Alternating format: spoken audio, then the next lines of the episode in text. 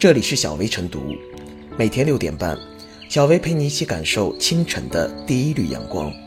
同步文字版，请关注微信公众号“洪荒之声”。本期导言：这两天的微信朋友圈被川航机长刷屏了。五月十四日清晨，川航三 U 八六三三在重庆飞往拉萨途中，驾驶舱右座前挡风玻璃破裂脱落。千钧一发之际，机组人员操作得当，飞机紧急备降成都双流国际机场，机上人员除几位轻伤外均平安落地。驾驶飞机成功备降机长的刘传健赢得一片赞誉：“川航机长，你太牛了！川航八六三三，万米高空的奇迹。”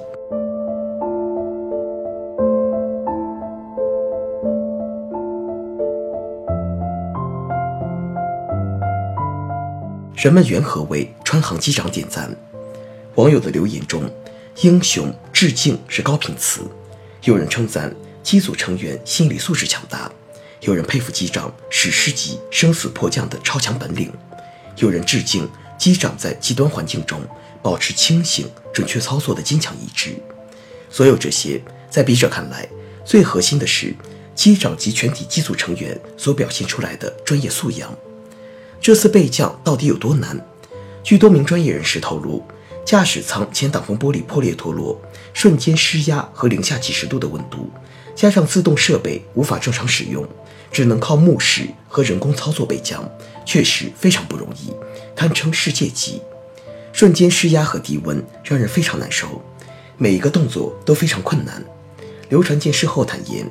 此次飞行事故里的情形跟电影《空中浩劫》里提到的英航五三九零航班很像，没有过硬的专业素养，处理这起飞行事故是难以想象的。专业素养是专业知识、专业能力、专业作风和专业精神的结合。一名优秀的飞行员需要具备过硬的技术，以保证飞行安全；有良好的身心素质，即使面对死亡，也能临危不乱，精确处置。刘传健在常人无法想象的极端环境中，完全凭手动和目视，靠毅力掌握方向感，完成迫降。这就是他的专业素养在危急时刻的生动体现。作为飞行员，刘传健想不到会遇到与英航五三九零航班几乎一模一样的飞行事故，也不会想到自己会因为这次惊心动魄的经历，变成全国人民口中的英雄机长。这条航线他已经飞了一百多次。每一次都是以普通飞行员的身份，当飞机在高空中发生故障，当所有人命悬一线，他只想着能不能把飞机安全操作下去。他倾尽全力做了机长该做的一切，也做到了一个机长能做到的一切。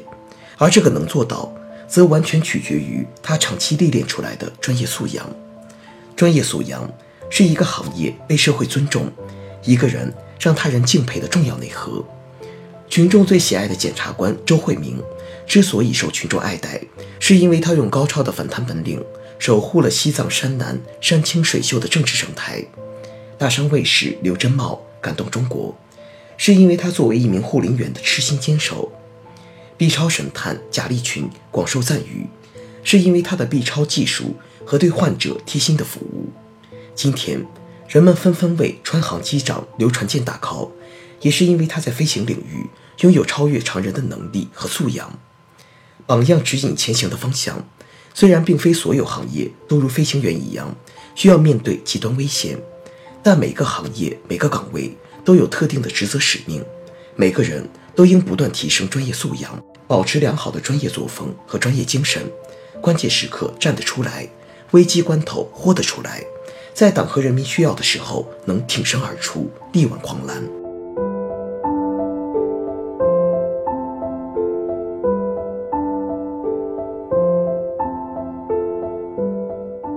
赞美的同时，也要追问原因。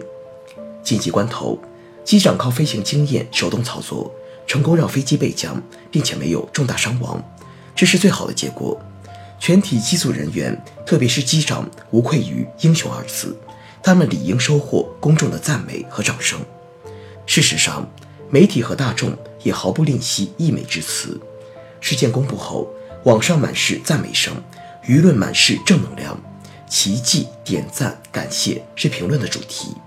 这是一起极为罕见的航空事故，关乎几百人生命安全，处置经过惊心动魄，人们为此感到震惊和感动。媒体也顺理成章聚焦和礼赞，这是心理本能，也是传播规律。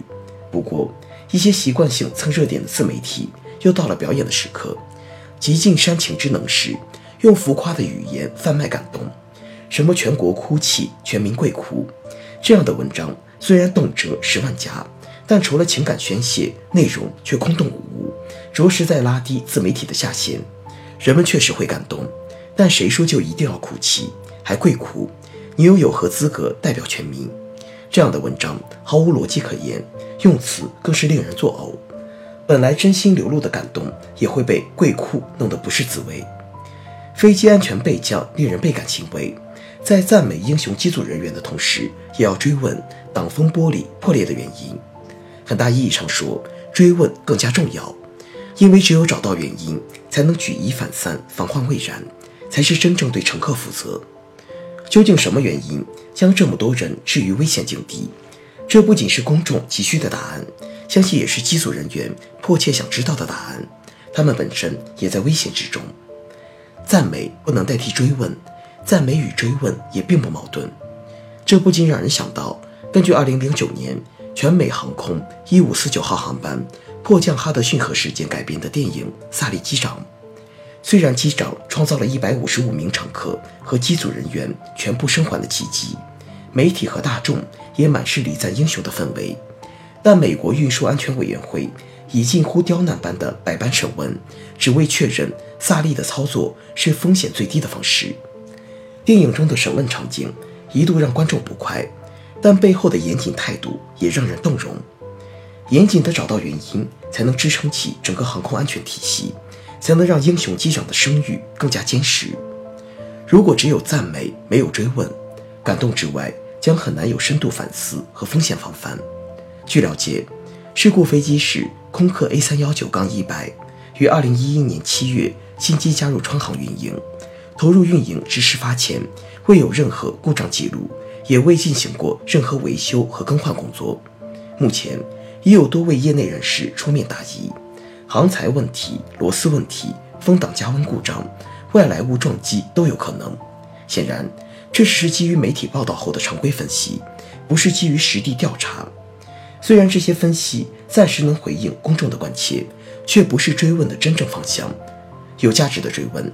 应该基于权威部门的实地调查，而不是纸上谈兵或者道听途说。据最新消息，国家民航局已向法国航空事故调查局和空客公司发出通知，并要求法方将派出专业技术人员来华参与事件的调查工作。这应是接下来关注的重点，也是弄清楚问题真相的关键所在。任何领域的发展进步，不仅需要讴歌礼赞，还需要有问题意识。两者并行不悖。倘若只有赞美，没有追问，进一步将无从谈起，赞美也会失去意义。